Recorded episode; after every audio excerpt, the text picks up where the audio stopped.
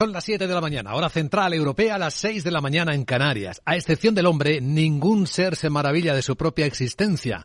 Solía decir Arthur Schopenhauer. Hoy sería el cumpleaños del filósofo alemán. Buenos días. Aquí comienza Capital, la bolsa y la vida. Entramos en el miércoles 22 de febrero con los mercados que siguen corrigiendo. Parece que se extiende el miedo a que suban más eh, de lo previsto los tipos de interés y permanezcan altos más tiempo de lo esperado, después de que anoche Wall Street viviera la peor sesión de los últimos dos meses.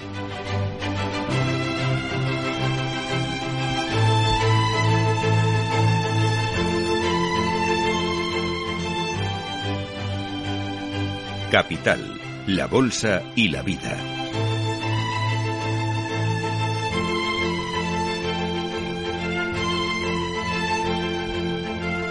Luis Vicente Muñoz. Y la corrección continúa ahora mismo en los mercados de Asia, con caídas que se extienden por ese lado, y en los futuros del mercado europeo. Ahora mismo tres décimas viene bajando el futuro del Eurostox en 4.243, aunque es verdad que el futuro del mercado americano, después de la importante caída de anoche, ya viene rebotando ligeramente Dos décimas, seis puntos arriba, el SP500 en 4012. En una escena a la que nos vamos a dedicar en el tiempo de análisis hoy en Capital Radio, vamos a examinar las razones por las que el mercado empieza a estar contagiado precisamente de este temor. No solo las bolsas, con la caída del 2% del SP500 de anoche, sino también los bonos, donde vimos a los eh, rendimientos del bono del Tesoro americano a 10 años alcanzar el máximo de tres meses. Hay tensión que se está extendiendo por el lado asiático hasta el punto que el Banco Central japonés también ha anunciado una intervención extraordinaria porque su bono se ha, se ha pasado del 0,5%, que es el nivel de intervención. Aunque quien ha intervenido ha sido, y como se esperaba, el Banco Central de Nueva Zelanda, nueva subida de 50 puntos básicos. Los tipos de interés en Nueva Zelanda están en el 4,75%, que es el nivel más alto de los últimos 14 años. Así que la inflación y los tipos van a ser protagonistas. También eh, lo será mañana en Europa cuando el Banco Central Europeo, además de decir algo, mostrará sus cuentas. Las pérdidas, porque el Banco Central Europeo también habrá perdido dinero por la depreciación de sus activos.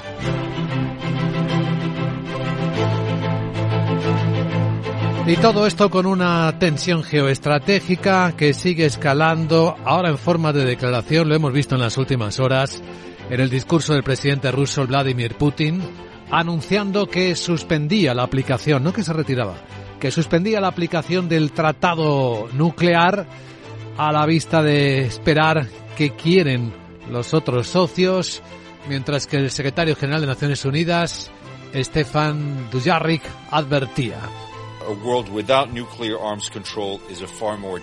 que un mundo sin control de armas nucleares es mucho más peligroso e inestable, con consecuencias potencialmente catastróficas. No deben escatimarse esfuerzos para evitar este resultado, incluso mediante una vuelta inmediata al diálogo.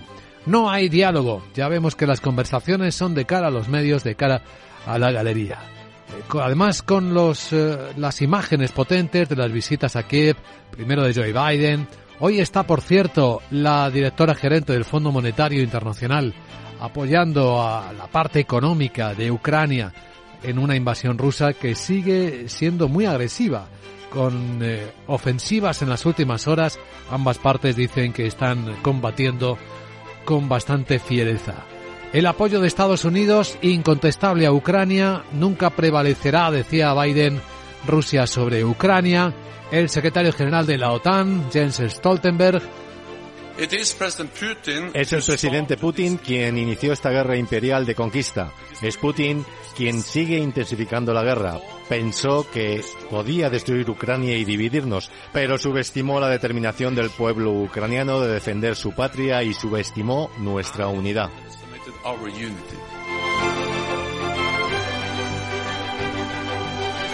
En la crónica económica de España, en esta mañana, tenemos otra vez eh, la huelga, el paro de los inspectores de trabajo, tercera jornada consecutiva de protestas ante la falta de recursos y con la reclamación de ser escuchados por el Ministerio de eh, Trabajo y por el de Seguridad Social, que no están en condiciones de seguir haciendo el trabajo.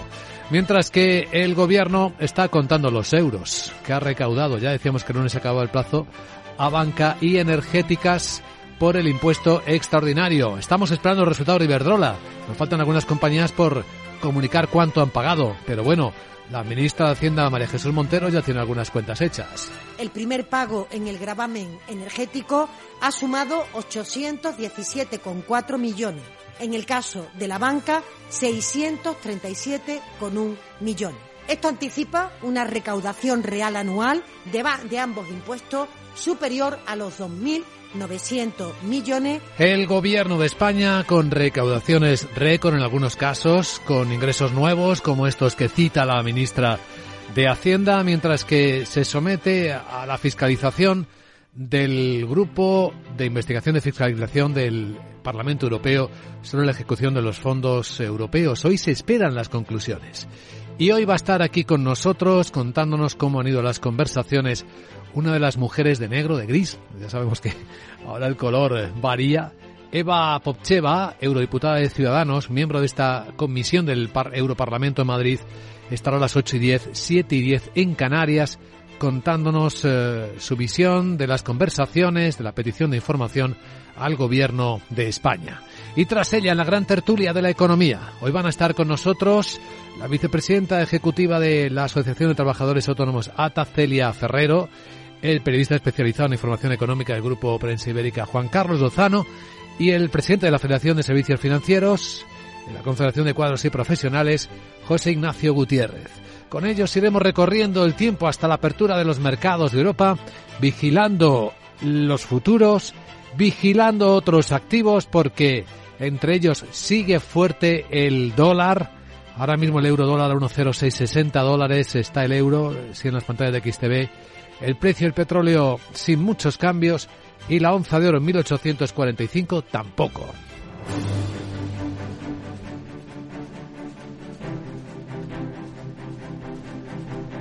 Hoy además, y en clave de resultados y también de análisis económico, y sí va a estar con nosotros a las nueve y media de la mañana el presidente de Renta 4, Juan Carlos Sureta, analizando la situación de la economía, de los mercados, las oportunidades y los riesgos.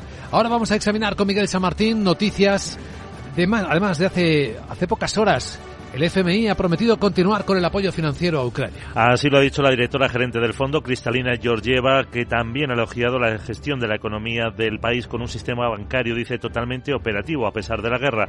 En una visita sorpresa a Kiev ha destacado que ve una economía abierta en la que las instituciones económicas funcionan bien, cobran los impuestos y pagan salarios y pensiones. Además, ha anunciado que con la financiación de urgencia del FMI eh, se ha involucrado intensamente con las autoridades ucranianas a través de un programa de participación con conjunta en Ucrania se ha reunido con el presidente, con el ministro de Finanzas y también con el gobernador del Banco Central del país. Bueno, el presidente de Estados Unidos, Joe Biden, ha contestado al discurso de Vladimir Putin, asegura que Occidente no quiere destruir a Rusia. Y es que el presidente ruso en su discurso del Estado de la Nación ante ambas cámaras del Parlamento lanzaba esa acusación y también que ellos, que Occidente había iniciado la guerra, también ha anunciado que su país suspende su participación en el nuevo tratado START con Estados Unidos que limita el uso de armas nucleares. El portavoz del secretario general de la ONU, Stefan Dujarric, solicita a Rusia que reconsidere esta medida. Uh, Voy a reiterar la posición del secretario general que ha sido clara y es que Estados Unidos y la Federación Rusa deben reanudar sin demora la plena aplicación del nuevo tratado START. El nuevo START y el éxito de los tratados bilaterales o reducción de armas nucleares estratégicas entre ambos países han proporcionado seguridad no solo a Rusia y Estados Unidos, sino a toda la comunidad internacional. Por su parte, en Moscú, el máximo responsable de asuntos exteriores del Partido Comunista Chino, Wang Yi, ha asegurado que las relaciones entre China y Rusia son sólidas como una roca y que superarán cualquier prueba de la actual situación internacional variable. Palabras que han provocado que el secretario general de la OTAN se muestre preocupado por el potencial apoyo militar chino a Rusia. Jens Stoltenberg ha recordado que Rusia ha sido la que ha empezado esta guerra y por eso espera que China no le bande armas ni le dé cualquier tipo de asistencia. Nos preocupa cada vez más que China pueda estar planeando proporcionar apoyo letal a la guerra de Rusia. Putin no debe ganar. Eso demostraría que la agresión funciona y que la fuerza se recompensa. Sería peligroso para nuestra propia seguridad y para la de todo el mundo. Así que debemos mantener e intensificar nuestro apoyo a Ucrania. Debemos dar a Ucrania lo que necesita para ganar y prevalecer como nación soberana e independiente en Europa. Confirma que la OTAN ayudará a Ucrania así en la creación de un sistema propio para adquirir armas que sea efectivo para defenderse de Rusia y reconoce retrasos en la entrega de municiones. Veamos cómo va despertando Europa. Irlanda ha anunciado que va a mantener el 9% del IVA que graba la hostelería y energía, un paquete que le costará al país unos 1.300 millones de euros. Así lo han anunciado el gobierno de Dublín tras su Consejo de Ministros en el que han presentado una serie de medidas para hacer frente al encarecimiento de los precios. El primer ministro, Leo Varadkar, ha explicado que estarán vigentes estas medidas hasta que en octubre presenten los presupuestos de 2024. También mantiene el IVA reducido, el 9% para electricidad y gas, así como el pago de tres cheques de 600 euros a todos los hogares. Estudian otro adicional en verano. Y en España, la vicepresidenta tercera del Gobierno, Teresa Rivera, parece dejar abierta la puerta para que en la Unión Europea se estudie la prohibición de importaciones de gas natural licuado ruso después de las últimas amenazas del presidente Putin. Rivera ha explicado que la relación comercial con Rusia en el ámbito energético está quebrada por muchísimo tiempo. También ha destacado que durante los últimos diez meses los Estados miembros han sido capaces de reducir drásticamente su dependencia de los combustibles rusos gracias a la diversificación en el suministro, pero ha explicado por qué sigue llegando gas natural licuado ruso a Europa cuando el que nos viene por tubo se ha reducido a solo un 5%. Hay que hacer un seguimiento de qué representa eh, el volumen mundial que se consume y qué puede representar un renacer importante de la economía china. Hoy por hoy probablemente pues eh, tiene dificultades para, para estar presente en distintas partes del territorio. En Europa todavía no se han adoptado sanciones que permitan prohibir descargar barcos eh, con gas natural licuado procedente de Rusia en nuestro territorio. De hecho, sigue llegando mucho gas eh, ruso a España vía barcos, gas eh, natural licuado. En cuanto a España y la Unión Europea, la Comisión ha amenazado con la posibilidad de aplicar sanciones máximas al país si no culmina, según las condiciones marcadas, la reforma de las pensiones. Pero el Gobierno sigue defendiendo esa rápida ejecución del plan ante la delegación de europarlamentarios. La Comisión ha publicado un documento que detalla la metodología que utilizará para aprobar pagos parciales a los Estados cuando considere que algunos de los compromisos que contemplan un desembolso no han sido totalmente satisfechos. La cifra a desembolsar se reduciría por cada incumplimiento y eso se calcula dividiendo el total de los fondos asignados al país entre el total de objetivos. El ministro de Seguridad Social, José Luis Escribá, se reunía por la tarde con los miembros del Comité de Control Presupuestario del Parlamento Europeo y ha reiterado que la reforma de las pensiones se aprobará en un mes. Bueno, ya que estamos en España, de nuevo huelga, tercer día de huelga de los inspectores de trabajo pidiendo mejores recursos para trabajar. Reclaman que el gobierno cumpla con el acuerdo que alcanzaron en julio de 2021 y refuerce el organismo. Las ocho centrales presentes en todos los centros de trabajo han convocado también una concentración a las 12 del mediodía. Denuncia la falta de voluntad política por parte del gobierno. Hablan con la ministra de Trabajo y con la de Hacienda para buscar soluciones y critican que las declaraciones sobre que están negociando solo es una postura estética. Lo explica el representante de CESIF, Miguel Ángel Montero. Nos vemos obligados a acudir de nuevo a la huelga ante la falta de interés de la ministra en solucionar los problemas en la inspección de trabajo. La plantilla está agotada, así no podemos continuar y es que denuncian que hay 2.000 mm, inspectores, entre inspectores y subinspectores, para más de 20 millones de cotizantes, un millón y medio de empresas y 10 millones de pensionistas. Y visiones de futuro de empresas, de las tecnológicas, el 75% de ellas en España, de las tecnológicas de la información, esperan que su negocio crezca en el corto plazo. Aunque solo la mitad de ellas espera un aumento de plantilla, sí lo dice el último barómetro del Centro de Predicción Económica CEPREDE.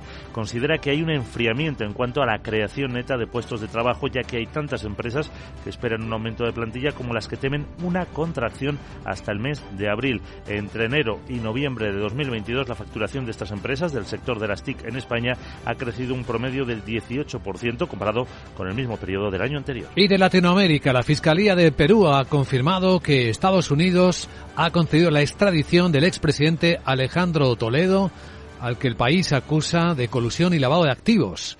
Fue presidente entre el 2001 y el 2006 y le requieren haber recibido más de 25 millones de dólares de la constructora brasileña Odebrecht a cambio de ayuda para obtener contratos de obras públicas. En la agenda de este miércoles, ¿qué nos trae Sara Voz? Buenos días.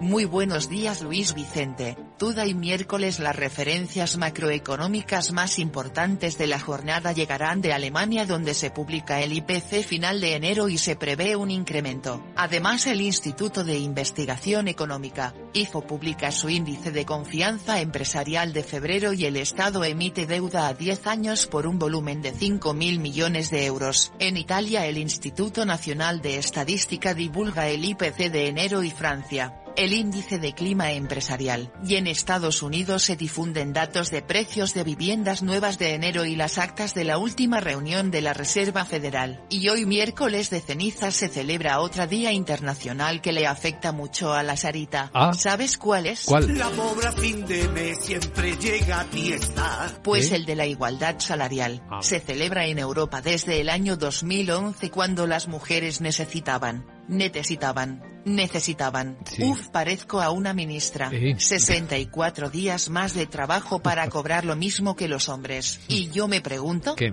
Sí, sí a usted. ¿Cuánto es la brecha salarial de las robotas? Em. Me parece que no quiero saberlo. Jeje, Mm. mejor me voy. Chao. Sí, sí, no sea que a alguien se le ocurra cobrar impuestos también por los robots y las robotas, como tú dices, querida Sara.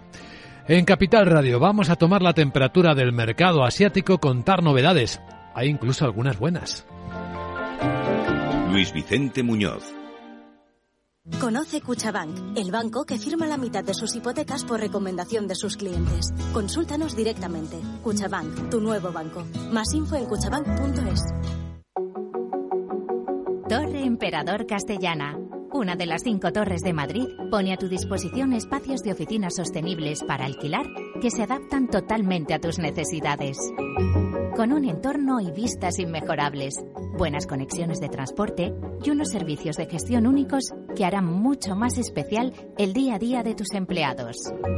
Torre Emperador Castellana, donde los negocios hacen negocios.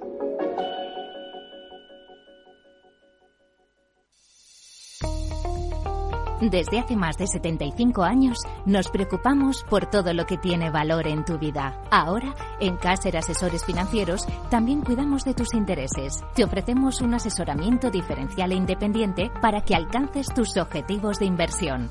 Caser Asesores Financieros, seguros de tu inversión. Contacta con nosotros en info arroba caserasesoresfinancieros.es o en el 91 762 3442.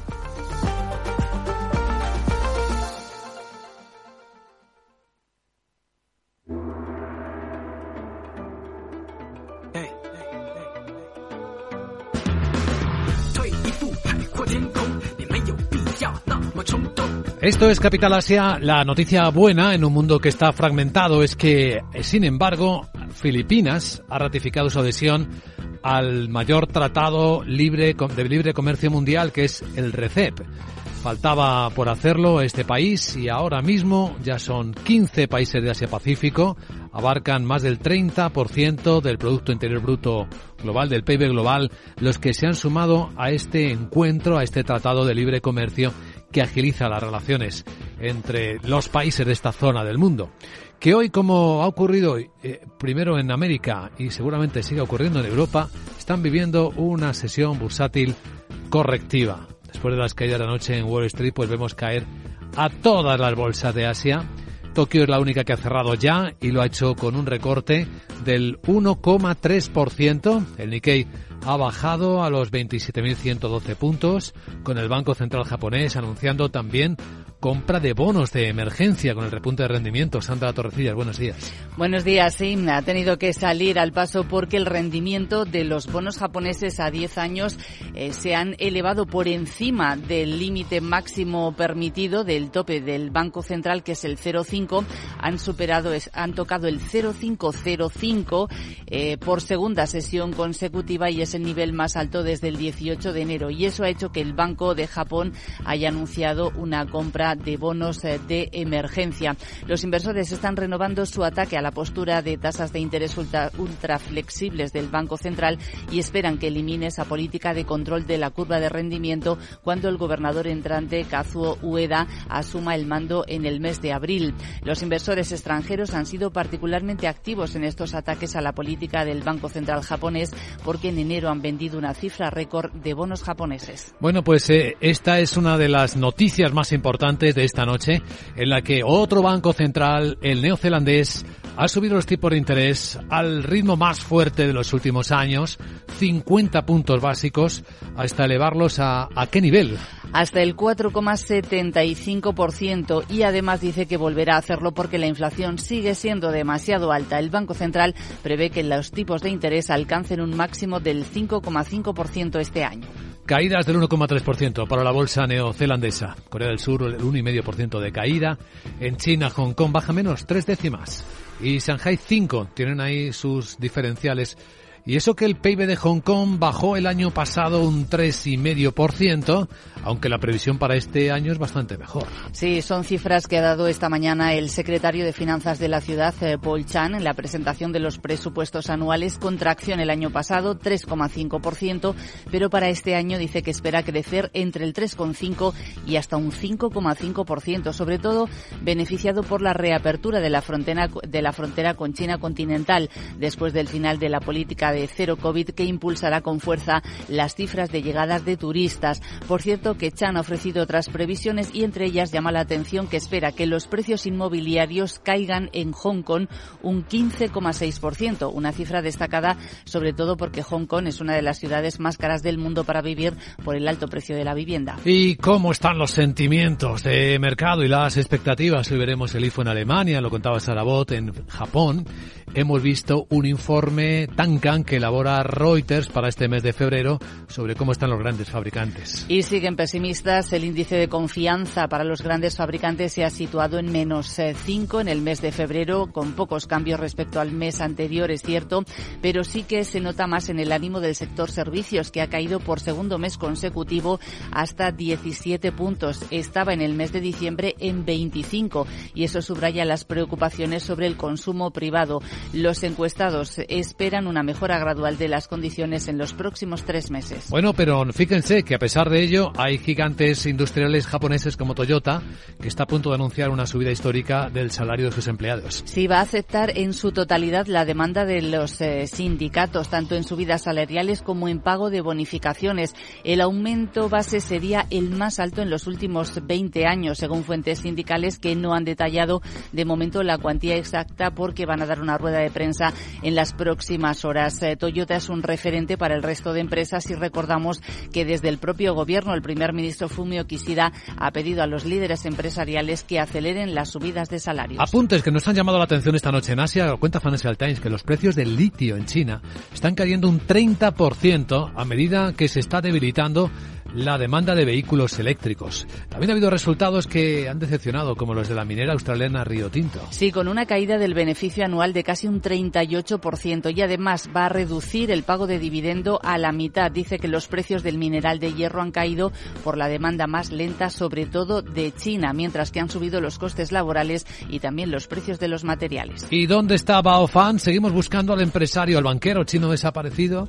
Pues sí, seguimos buscándolo. De momento lo que conocemos es lo que apunta Financial Times que dice que el empresario chino, el banquero de inversión, se estaba preparando para trasladar parte de su fortuna de China y Hong Kong hacia Singapur en los meses previos a su desaparición. Bueno, y algún apunte rápido más que le está pasando a Domino's Pizza, vaya se caída. Está, se está desplomando en la bolsa de Sydney y en Australia un 25% y es que los beneficios de su primer semestre fiscal han caído con fuerza porque los clientes están rechazando el aumento de precios de sus productos para compensar la inflación. Han bajado los clientes, sobre todo en Europa y en Asia. Bueno, ¿y alguien más? Eh, Microsoft, que ha firmado un acuerdo de 10 años para llevar los videojuegos de la Xbox a los usuarios de Nintendo, incluyendo el popular Call of Duty. Microsoft, que soy protagonista en Capital Radio. La presenta la Comunidad de Madrid, por cierto, parece haber estado negociando en Londres inversiones mayores de Microsoft. Se anuncia que creará hasta 130.000 empleos en la Comunidad de Madrid. Saben que hoy estará el presidente de Microsoft en Capital Radio a las 3 de la tarde en Cibercotizante. Capital, la Bolsa y la Vida. con Luis Vicente Muñoz. En cambio, la historia de otras empresas parece estar siendo muy complicada porque apenas cuatro meses ha durado en el cargo el nuevo presidente de Grifols y ha presentado su dimisión. Y sabemos por qué. Laura Blanco, buenos días. Buenos días. El estadounidense Steven Meyer se marcha por motivos de salud y personales. Eso dice el comunicado. Lo interesante de la marcha atrás del presidente de Grifols, Luis Vicente, no solo el tiempo que llevaba en el cargo, esos cuatro meses, sino que era el sucesor en la presidencia del mismísimo Víctor Grifols y que se va después de haber puesto sobre la mesa un plan de ahorro que incluye 2.300 despidos, un plan que había recibido el aplauso del mercado reforzar la confianza en ese proceso de, reducción de deuda, pues yo creo que es un poco clave, ¿no? Y si efectivamente, pues, eh, bueno, puede realmente conseguir un, ahorro de costes de esta eh, magnitud, pues yo creo que sería positivo. La deuda es uno de los fantasmas de Grifols. Luis Vicente supera los 9.300 millones de euros a cierre del tercer trimestre porque todavía no tenemos las cuentas del cuarto trimestre. Ahora es bueno, eh, tener en cuenta que la empresa va a tener que lidiar con este ratio de endeudamiento, con los ajustes de costes y los despidos, aunque haya un cambio en la presidencia. Si Meyer el presidente que se va era un experto en el ámbito de la inversión, por ejemplo, había pasado por el fondo Cerberus. Thomas Gladman, el nuevo presidente ejecutivo, acumula muchos años en Grifols. Ojo, desde 2006 como consejero, desde 2017 encargado de la vicepresidencia del Consejo del Grupo. En el comunicado, Grifols asegura que va a reforzar su compromiso con ejecutar la estrategia a largo plazo y que va a seguir adelante la implementación de mejoras operativas, es decir, ajuste de costes y despidos. Luis Vicente Grifols se ha desangrado. La sesión de Wall Street se ha desplomado el ADR de la compañía en el mercado americano con España cerrada. Así que veremos qué pasa a las 9 de la mañana con esta empresa de hemoderivados. Siguiente parada de la mañana, la contaminación. Pues sí, porque eso de contaminar se pone a precio de oro. Ojo, los permisos en el mercado de carbono, los permisos para contaminar derechos de emisión alcanzan una cifra redonda, 100 euros por primera vez, un hito que refleja el aumento de costes que pagan algunos sectores. ¿Cuánto contaminan? 100 euros por tonelada. Ojalá son así de bonito. Bueno, el sistema de comercio de emisiones ETS de la Unión Europea obliga a fabricantes, compañías eléctricas o aerolíneas a pagar por cada tonelada de dióxido de carbono que emiten como parte de los esfuerzos para cumplir objetivos climáticos. Cuanto más emisores tengan que pagar por los permisos de carbono para cubrir la tonelada de CO2, bueno, pues más es el incentivo para invertir en tecnologías bajas en carbono y cambiar a combustibles menos contaminantes. Lo que todos sabemos es que cuando no tienes un derecho de contaminación, pues lo compras, que para eso hay un mercado. Y es este mercado el que está subiendo de precio, disparado en el último año porque muchas empresas, para disminuir su dependencia del gas ruso, han tenido que recurrir al carbón y esto ha hecho que el precio de los derechos de emisión en ese mercado, quien lo tuviese que comprar porque no lo tenía, tuviese que pagar más. Bueno, la interpretación va por barrios porque Polonia, que produce la mayor parte de, su electricidad a partir de carbón, culpa a los especuladores de que el precio de las emisiones de carbono eh, suban Cuidado, los próximos días se esperan unas temperaturas muy bajas y poco viento y hay quien dice que los 100 euros también obedecen a eso, a que las compañías se están preparando a comprar derechos de emisión porque los próximos días se va a contaminar mucho para que nuestras empresas trabajen y podamos estar calentitos en Europa. ¿Y dónde está uno de los dilemas? Pues en lo que pasa en otras zonas, porque en China el derecho a contaminar, el derecho de emisión ni siquiera llega a, a los 10 dólares y esto genera, bueno, pues unas diferencias cruciales en el mercado la contaminación, como te decía Luis Vicente, ojalá sonara así de bonita como esta canción que nos deja, bueno, pues el folclore español prácticamente.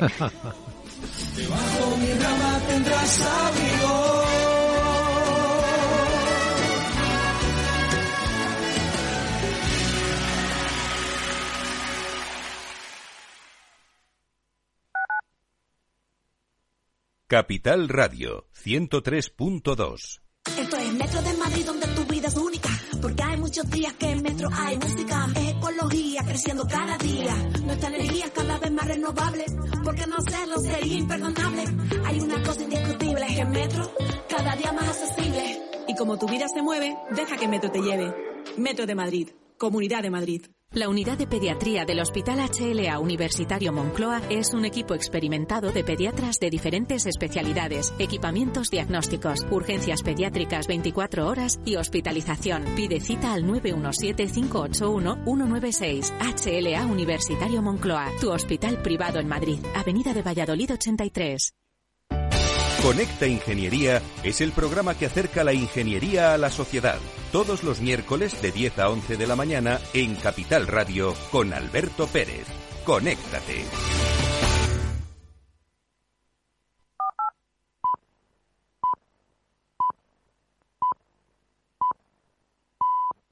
Son las siete y media de la mañana, hora central europea. Las seis y media en Canarias. Decía Schopenhauer, hoy sería el cumpleaños del filósofo alemán, que la cantidad de rumores inútiles que un hombre puede soportar es inversamente proporcional a su inteligencia. Buenos días.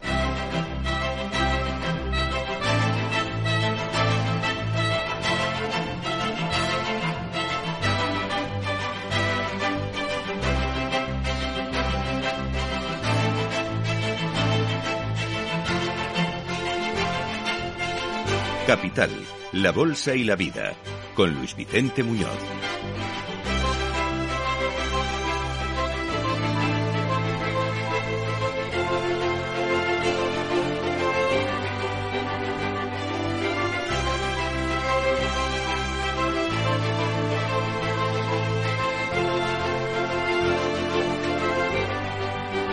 Miércoles 22 de febrero despertamos con mayor volatilidad y tensión en los mercados eh, de renta variable con las caídas fuertes en la bolsa americana. Wall Street vivió la peor noche de los últimos dos meses. También los bonos repuntaron en sus rendimientos con fuerza ante el temor a que efectivamente la subida de tipo de interés sean todavía más fuertes y más largas de lo esperado en el tiempo. Hemos visto esta noche al Banco Central neozelandés subir los tipos de interés 50 puntos básicos hasta el 4,75%. Es un nivel más alto de los últimos 14 años, con un mensaje que acompaña diciendo, y esto no es el final, continuará la batalla contra la inflación, que sigue muy viva afectando seriamente a las economías de todo el mundo. No solo es esta tensión la que se mantiene, sino también la geoestratégica. Sobre todo después de que ayer Vladimir Putin, el presidente ruso, anunciara que suspende, no abandona el tratado nuclear de control de armas nucleares con Estados Unidos. Algo que ha preocupado mucho a los eh, americanos, bueno, al resto del mundo, o al portavoz del secretario general de Naciones Unidas, Stefan Dujarric. Porque un mundo, dice, sin control de armas nucleares es mucho más peligroso e inestable, con consecuencias potencialmente catastróficas. No deben escatimarse esfuerzos para evitar este resultado, incluso mediante una vuelta inmediata al diálogo. ¿Qué dijo Putin? Que quería conocer la posición ante la renovación del acuerdo de otros países nucleares, como Francia o como el Reino Unido. Y el secretario general de la OTAN, Jens Stoltenberg, responde.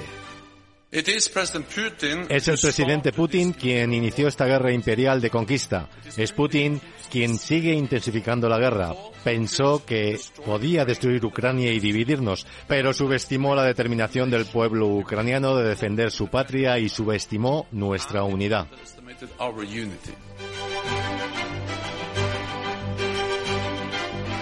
¿Continuará la corrección de los mercados por esta escena de tensión? La respuesta es en Europa y según apunta ahora mismo el futuro del Eurostox, sí.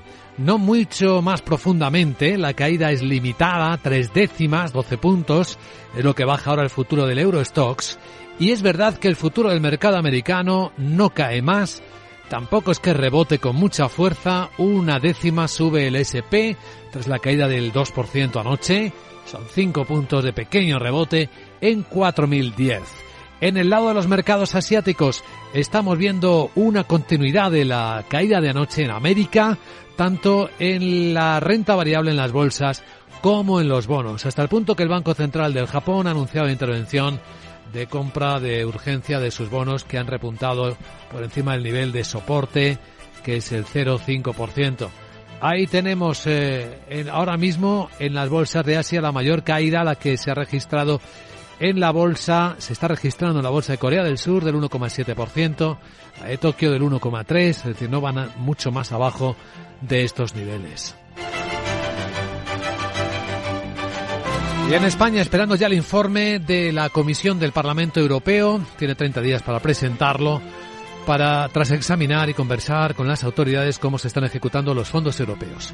Y con una seria advertencia de la Comisión, si no se aplican las eh, reformas eh, que exige eh, Europa, en particular la del sistema de pensiones, podría estar en riesgo la recepción del último paquete de ayudas de hasta 10.000 millones de euros.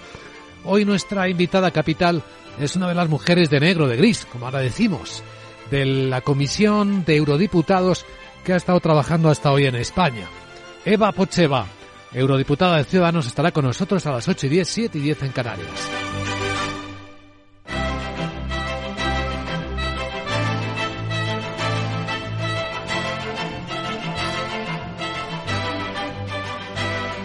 Y tras ella, tras la entrevista, la gran tertulia de la economía con Celia Ferrero, de ATA, José Ignacio Gutiérrez, de la Confederación de Cuadros, Juan Carlos Lozano, periodista y analista económico, hasta la hora de la apertura de los mercados, monitorizando en cada momento los datos de los activos, los resultados, estamos esperando los de Iberdrola, eh, tenemos eh, el euro dólar eh, con la debilidad de los últimos días, el dólar sigue fuerte, sí, frente a todas las monedas del mundo y también frente a la moneda europea.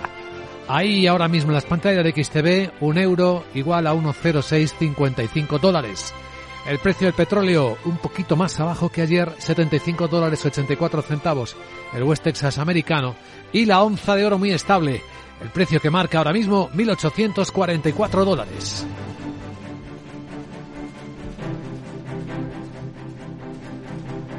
En un instante vamos a presentar el primer informe de preapertura de las bolsas de Europa con sus protagonistas, tras actualizar las claves geoestratégicas más importantes del día con Miguel San Martín, entre las que incluimos el nuevo compromiso del Fondo Monetario Internacional para seguir apoyando financieramente a Ucrania. Así lo ha dicho la directora gerente Cristalina Georgieva, que ha elogiado la gestión de la economía del país con un sistema bancario, dice que está totalmente operativo a pesar de la guerra. En una visita sorpresa a Kiev, ha destacado que la economía está abierta, las instituciones funcionan bien, cobran los impuestos y pagan salarios y pensiones, y ha anunciado que con la financiación de urgencia del FMI se han involucrado intensamente con las autoridades del país a través través de un programa de participación conjunta en Ucrania, se ha reunido con el presidente del país, con el ministro de Finanzas y con el gobernador del Banco Central. Bueno, y tras la escalada verbal entre Rusia y los demás, el presidente de Estados Unidos, Joe Biden, ha contestado a Putin intentando templar un poco las cosas, asegurando que Occidente no quiere destruir a Rusia.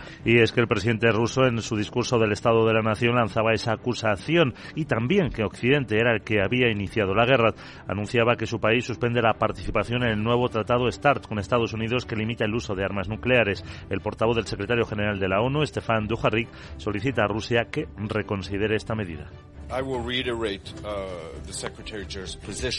He reiterado la posición del secretario general, que ha sido clara, y es que Estados Unidos y la Federación Rusa deben reanudarse en demora la plena aplicación del nuevo tratado START, nuevo START y el éxito de los tratados bilaterales sobre reducción de armas nucleares estratégicas entre ambos países han proporcionado seguridad no solo a Rusia y a Estados Unidos, sino a toda la comunidad internacional. Por su parte, en Moscú, el máximo responsable de Asuntos Exteriores del Partido Comunista Chino, Wang Yi, ha asegurado que las relaciones entre China y Rusia son sólidas como una roca y que superarán cualquier prueba de la actual situación internacional variable. Bueno, pues en la escena internacional y con las sanciones a Rusia, que como saben no alcanzan a la compra de gas que llega por barco, no por oleoducto, sino por barco, en España la vicepresidenta tercera, Teresa Rivera, abre la puerta a que también se considere una prohibición de esas importaciones de GNL ruso después de estas últimas amenazas de Putin. Y es que la relación comercial con Rusia, ha explicado la vicepresidenta tercera, en el ámbito energético está quebrada por muchísimo tiempo.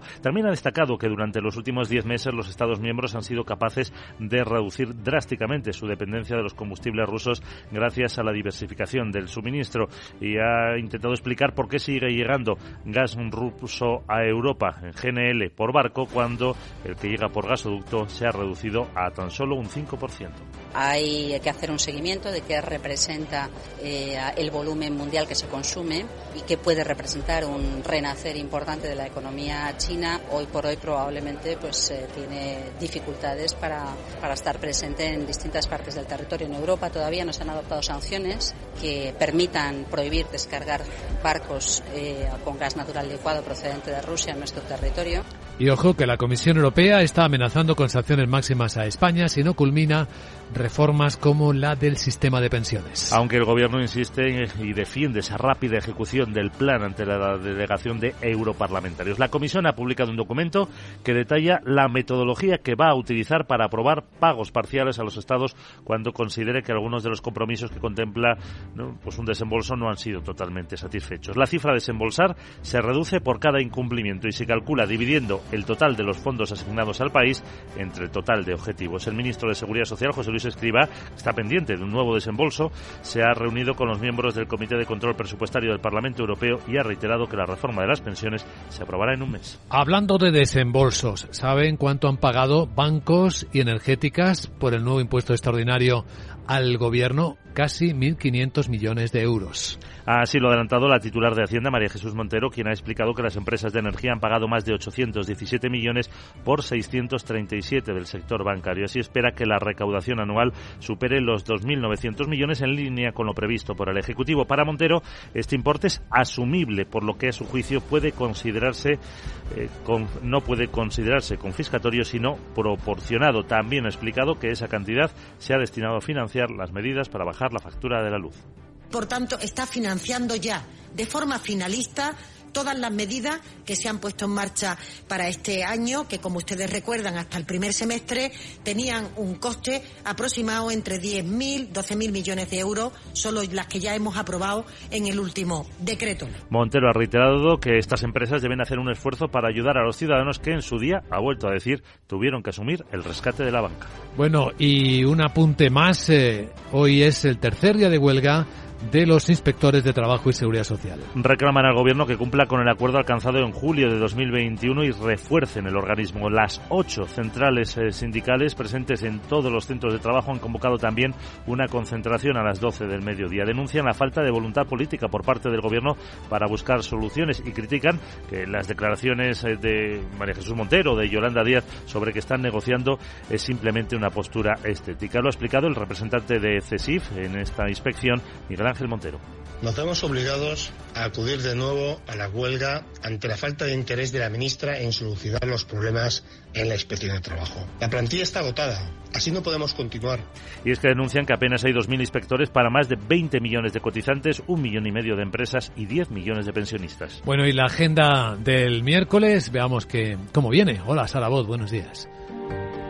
Muy buenos días Luis Vicente, te recuerdo que este Tuda y miércoles las referencias macroeconómicas más importantes de la jornada llegarán de Alemania donde se publica el IPC final de enero y se prevé un incremento. Ya sabes eso de, es la inflación sí sí, es la inflación no no, jeje. Además el Instituto de Investigación Económica, IFO publica su índice de confianza empresarial de febrero y el Estado emite deuda a 10 años por un volumen de 5 mil millones En Italia el Instituto Nacional de Estadística divulga el IPC de enero y Francia, el índice de clima empresarial, y en Estados Unidos se difunden datos de precios de viviendas nuevas de enero y las actas de la última reunión de la Reserva Federal. Anonadisísima me he quedado con el mercado ese del CO2 que habéis contado. Al final, el que tiene dinerito puede contaminar más. Pues ¿Se puede comprar papelitos de esos y luego revenderlos? Si Eh, se los damos a las pobres vacas que también parece que contaminan. Ay, ah, ahí, ay, ¿quién me diría que estaría una robota hablando de Jeje. Chao. Pues sí, qué alma más comercial tienes, querida Sara. Enseguida, informe de preapertura de mercados europeos. Vamos a ver qué continuidad puede tener la caída de anoche de Wall Street. Capital, la Bolsa y la Vida, con Luis Vicente Muñoz.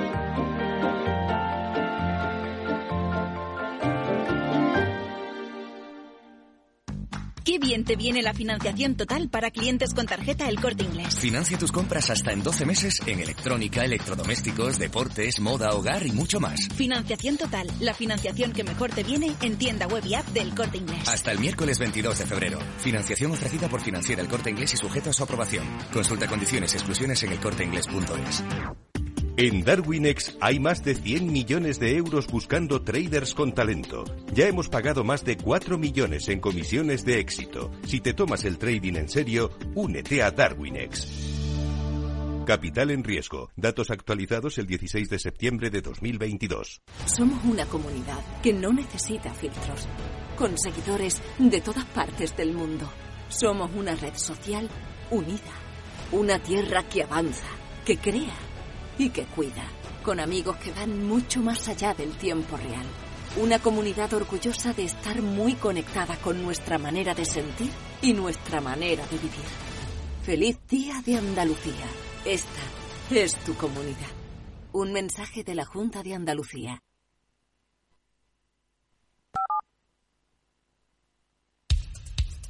Capital, la Bolsa y la Vida, con Luis Vicente Muñoz. Pues ya vemos claramente en las pantallas de CMC Markets cómo ha subido bastante la volatilidad. El índice del miedo, el VIX, rebasó ayer el nivel de los 22,8 puntos. Ahí está, ahora mismo 23 puntos tocó prácticamente. Está por lo tanto en los niveles más altos de las últimas semanas. Y eso pues significa que empieza un poco la inquietud sobre el efecto de las políticas monetarias, la posibilidad de que no hayan terminado las subidas o estén arriba más tiempo de lo esperado. El futuro del mercado europeo ahora mismo viene cayendo tres décimas en 4.241. El futuro del SP, después del 2% que recortó anoche, apenas repunta una décima está en 4.011. Sandra Torrecillas, buenos días. Buenos días y todo apunta a que hoy las bolsas europeas van a abrir con descensos, igual que lo han hecho los mercados asiáticos y Wall Street, que vivió ayer su peor jornada en dos meses. La sorprendente fortaleza de las encuestas mundiales de servicios avivó los temores a que los bancos centrales tengan que subir más los tipos de interés y mantenerlos por más tiempo. El PMI compuesto estadounidense muestra que la economía no, no se está enfriando todavía y la rentabilidad de los bonos a 10 años tocó el 3 96%, el nivel más alto desde noviembre, y los activos a 10 años el rendimiento subió hasta casi el 4,73%. Brad Bernstein es director general de VS Wealth Management. Dice que ha sido un par de meses interesantes, que en estos momentos los mercados se han centrado en los datos de inflación, que han sido mejores de lo esperado, y en estas otras semanas el mercado ha pasado de prever una subida de 25 puntos básicos a tres subidas de 25 puntos básicos. Eso es lo que estamos viendo en los los rendimientos de los bonos. Las acciones están reaccionando justo al revés de lo que hicieron en enero.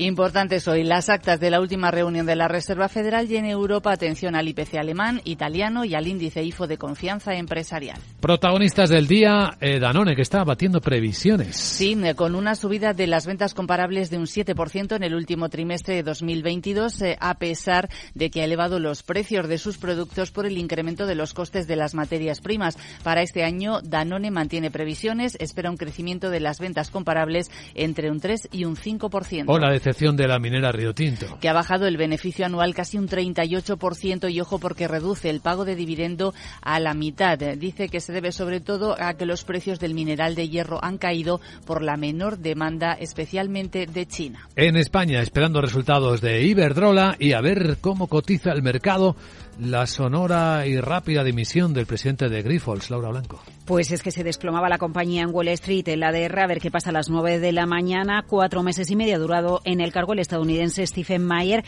que se marcha por motivos, dice, de salud y personales. Un experto en el ámbito de la inversión que había pasado, por ejemplo, por el fondo Cerberus y que había lanzado hace muy poquitos días un plan de ajuste de costes que incluía 2.300 despidos. El sustituto de Mayer es alguien muy conocedor de la empresa. En el Consejo desde el año 2006, Thomas Gladsman, eh, que se encargará de la presidencia ejecutiva de la compañía y que ha pasado por diferentes ámbitos en el campo del sector farmacéutico. Asegura en un comunicado Grifols que va a seguir adelante con su compromiso de ejecución de estrategia de largo plazo y el plan de mejoras operativas, es decir, continúa adelante el plan de ajuste de costes y de despidos. Hablando de ajustes, Fresenius, que es el dueño de Quirón Salud, también está en ello.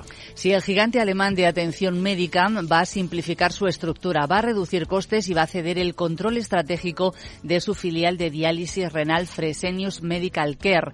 Quiere potenciar Cavi, que está especializada en productos intravenosos, y Helios, que es la dueña de las cadenas de hospitales en España, Quirón Salud. En la presentación de resultados que está prevista para este miércoles, se esperan que los directivos ofrezcan más detalles del plan y previsiblemente van a despejar la duda sobre si darán entrada a fondos en el capital de la filial española. Por cierto, que en julio han convocado una junta para votar el cambio. ¿Y alguien más? Telecom Italia, el fondo estadounidense KKR, va a extender su oferta no vinculante por la red de telefonía fija cuatro semanas, hasta el 24 de marzo. Lo hace después de que el gobierno italiano le haya pedido más tiempo para analizar los aspectos públicos de la propuesta. Veamos ahora cómo nos dejó las cosas en rojo Wall Street.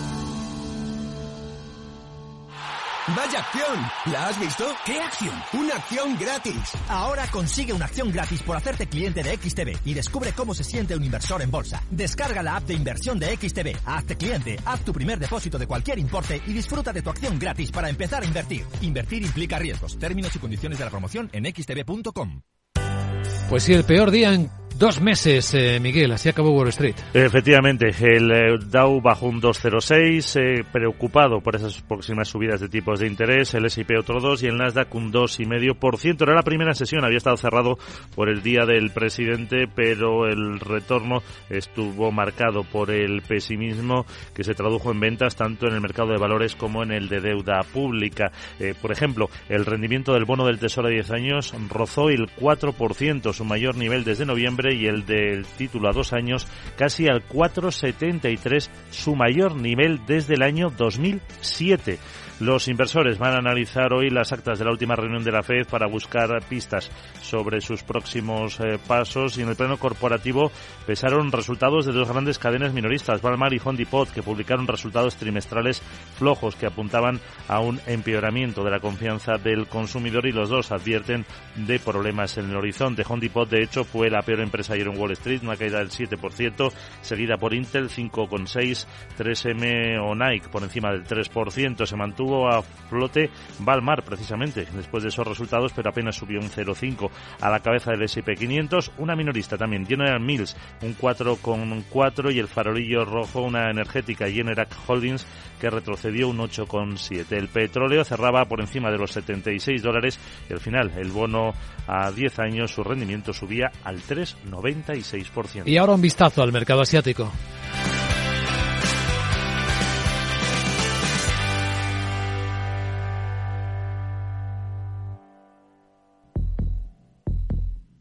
Vida. Riesgo. Cubierto. Es muy simple asegurarse con el Betia. Simple, claro, el Betia.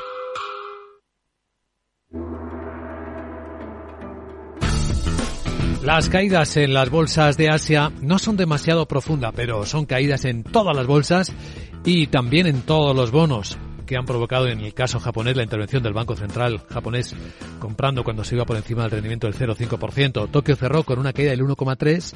La mayor caída la estamos viendo ahora mismo en Corea del Sur, el 1,7%. En Nueva Zelanda, eh, la caída es del 1,3% después de que el Banco Central neozelandés haya subido 50 puntos básicos, los tipos de interés al 4,75%, el nivel más alto de década y media y en el resto de Asia esa nota también es la dominante, como hemos comentado hace un instante.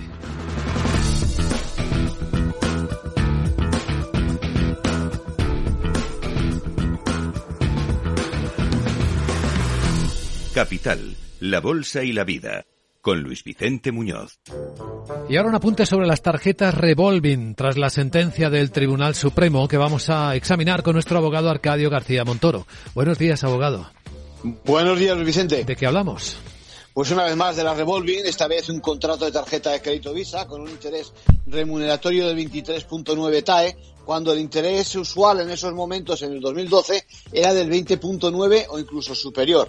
Ahora el Tribunal Supremo sentencia que eh, el interés medio estaba por encima del 15% en esos momentos y que es notablemente superior solo si la diferencia entre el tipo medio de mercado y el pactado superase los 6 puntos porcentuales. Como en ese caso, pues no era, no superaba esos seis puntos, decide que ni se considera notable superior ni es usurario. Eh, otro tema, por cierto, porque nos ha llamado la atención que en un despido colectivo los mayores de 60 años reciban menor indemnización.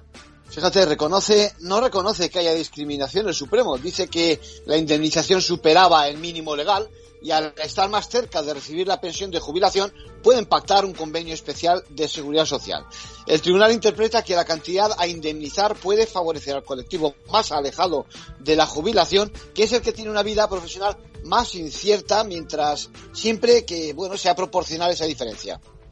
Y un tercer tema también. Tenemos por fin ya la ley de protección de informadores y de lucha contra la corrupción. Eso es, se trata de proteger para que no sufran represalias quienes alerten de amenazas al interés público. En 20 días la tendremos en vigor y veremos si despierta la conciencia ciudadana, sobre todo en el mundo financiero y en el de la competencia. Gracias, abogado.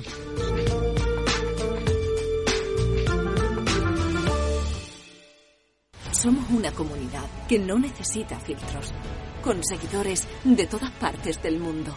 Somos una red social unida una tierra que avanza, que crea y que cuida, con amigos que van mucho más allá del tiempo real. Una comunidad orgullosa de estar muy conectada con nuestra manera de sentir y nuestra manera de vivir. Feliz Día de Andalucía. Esta es tu comunidad. Un mensaje de la Junta de Andalucía. CaixaBank patrocina este espacio. Y ahora un vistazo a la prensa financiera del mundo. En portada Financial Times cuenta que las acciones de Wall Street han registrado el peor día en dos meses por las preocupaciones sobre el aumento de los tipos de interés. Cuenta que esto está siguiendo también en el mercado asiático y entre otras historias que el banquero chino desaparecido, todavía no ha sido encontrado, estaba trabajando para establecer una oficina familiar en Singapur. También cuenta que el principal diplomático de China se reúne con el jefe de seguridad de Putin para condenar el acoso unilateral que dice que está, mm, que está recibiendo. Y de China dice el diario británico que los precios del litio han caído un 30% a medida que se está debilitando la demanda de vehículos eléctricos. En Estados Unidos, Wall Street Journal reza en portada que Rusia y China desafían al mundo liderado por Estados Unidos. Una serie de eventos en el escenario internacional han puesto al descubierto, al descubierto el peligroso estado de las relaciones entre las grandes potencias cuando Rusia y China desafían el orden global liderado por los Estados Unidos. Dice el diario además que Xi Jinping en China está planeando visitar Moscú mientras Putin sigue haciendo la guerra, que lo va a anunciar en los próximos meses.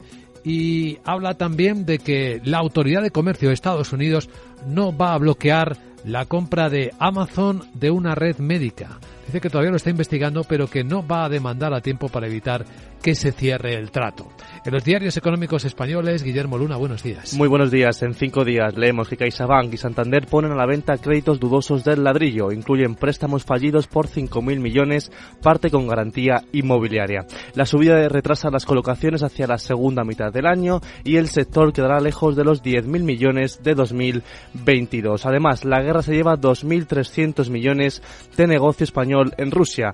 Las empresas españolas más afectadas de forma directa por la invasión en Ucrania fueron Inditex, con 1.300 millones de euros de ingresos en 2021, seguido de técnicas reunidas con 234 millones, Mango o Roca, entre otras. Más asuntos, el primer ejecutivo de Grifold dice adiós tras solo cuatro meses. Este Steven Mayer, el primer presidente ajeno a la familia, abandona el cargo y será sustituido por Thomas Glassman. Eh, más asuntos, temor al atasco de asuntos críticos por la salida de Pardo de Vera en transportes y las revolving son usura si superan en seis puntos el precio medio del eh, crédito. En el economista.es, Ageas, Fidelidad de Catalana, Mutua y ATSA pusan por Liberty. Se posicionan para hacer frente a las aseguradoras Allianz Generali y Zurich.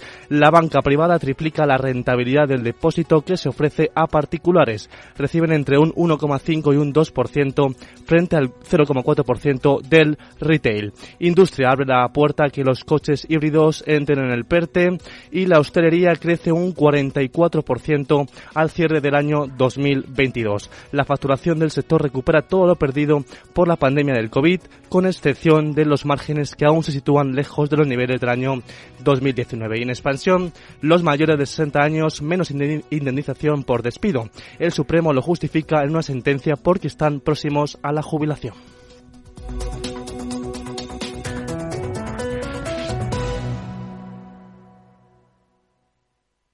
CaixaBank ha patrocinado este espacio.